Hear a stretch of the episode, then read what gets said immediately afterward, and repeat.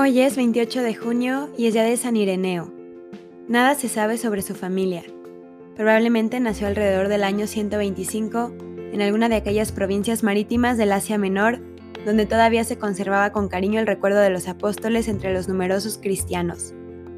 Sin duda que recibió una educación muy esmerada y liberal, ya que sumaba sus profundos conocimientos de las sagradas escrituras una completa familiaridad con la literatura y la filosofía de los griegos, Tuvo además el inestimable privilegio de sentarse entre algunos de los hombres que habían conocido a los apóstoles y a sus primeros discípulos para escuchar sus pláticas. Entre estos figuraba San Policarpo, quien ejerció una gran influencia en la vida de Ireneo. Por cierto que fue tan profunda la impresión que en este produjo el santo obispo de Esmirna que muchos años después, como confesaba un amigo, podía describir con lujo de detalles el aspecto de San Policarpo, las inflexiones de su voz y cada una de las palabras que pronunciaba para relatar sus entrevistas con San Juan, el Evangelista, y otros que conocieron al Señor, o para exponer la doctrina que habían aprendido de ellos. San Gregorio de Tours afirma que fue San Policarpio quien envió Ireneo como misionero a las Galias, pero no hay pruebas para sostener esa afirmación. Desde tiempos muy remotos, existían las relaciones comerciales entre los puertos del Asia Menor y el de Marsella, y en el siglo II de nuestra era, los traficantes levantinos transportaban regularmente las mercancías por el Ródano arriba hasta la ciudad de Lyon, que en consecuencia se convirtió en el principal mercado de Europa Occidental y en la villa más populosa de las Galias. Junto con los mercaderes asiáticos, muchos de los cuales se establecieron en Lyon, venían sus sacerdotes y misioneros que portaron la palabra del Evangelio a los galos paganos y fundaron una vigorosa iglesia local. Aquella iglesia llegó San Ireneo para servirla como sacerdote, bajo la jurisdicción de su primer obispo, San Potino, que también era oriental, y ahí se quedó hasta su muerte. La buena opinión que tenían sobre él sus hermanos en religión se puso en evidencia en el año 177, cuando se le despachó a Roma con una delicadísima misión. Fue después del estallido de la terrible persecución de Marco Aurelio, al tratar a San Potino el 2 de junio, cuando ya muchos de los jefes del cristianismo en León se hallaban prisioneros. Su cautiverio, por otra parte, no les impidió mantener su interés por los fieles cristianos del Asia Menor. Conscientes de la simpatía y la admiración que despertaba entre la cristianidad su situación de confesores en inminente peligro de muerte, enviaron al Papa San Eleuterio por conducto de Ireneo, la más piadosa y ortodoxa de las cartas, con una apelación al pontífice en nombre de la unidad y de la paz de la Iglesia, para que tratase con suavidad a los hermanos montanistas de Frigia. Asimismo, recomendaban al portador de la misiva como a un sacerdote animado por un celo vehemente para dar testimonio de Cristo y un amante de la paz, como lo indicaba su nombre. El cumplimiento de aquel encargo que le ausentaba de León explica por qué Ireneo no fue llamado a compartir el martirio de San Potino y sus compañeros. No sabemos cuánto tiempo permaneció en Roma, pero tan pronto como regresó a León, ocupó la sede episcopal que había dejado vacante San Potino. Ya por entonces había terminado la persecución y los 20 o más años de su episcopado fueron de relativa paz.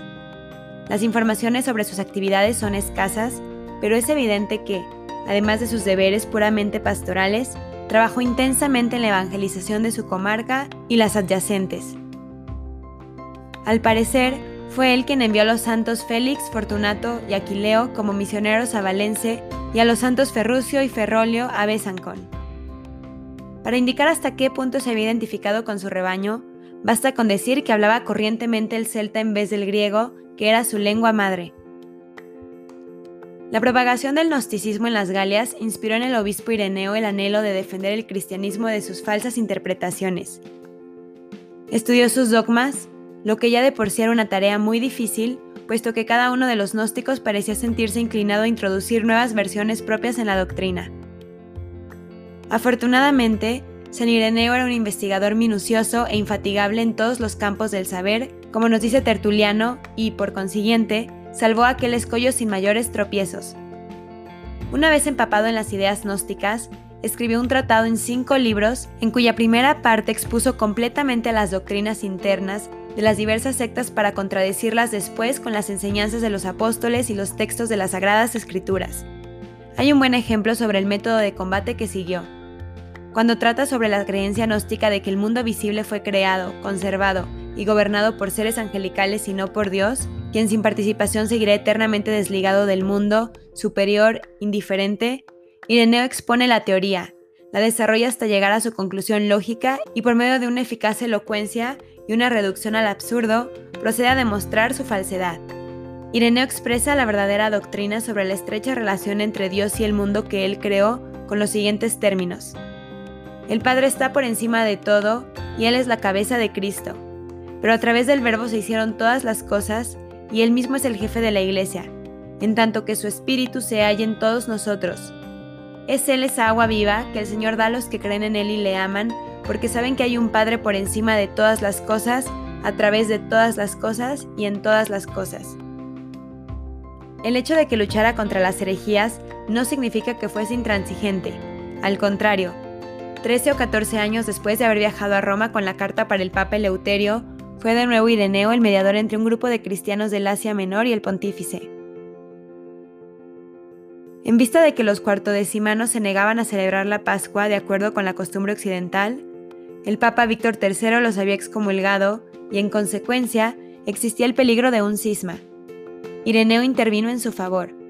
En una carta bellamente escrita que dirigió al Papa, le suplicaba que levantase el castigo y señalaba que sus defendidos no eran realmente culpables, sino que se aferraban a una costumbre tradicional y que una diferencia de opinión sobre el mismo punto no había impedido que el Papa Niceto y San Policarpo permaneciesen en amable comunión.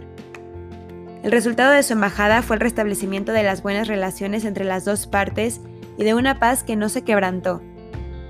Después del concilio de Nicea, en el año 325, los cuartodecimanos acataron voluntariamente el uso romano sin ninguna presión por parte de la Santa Sede.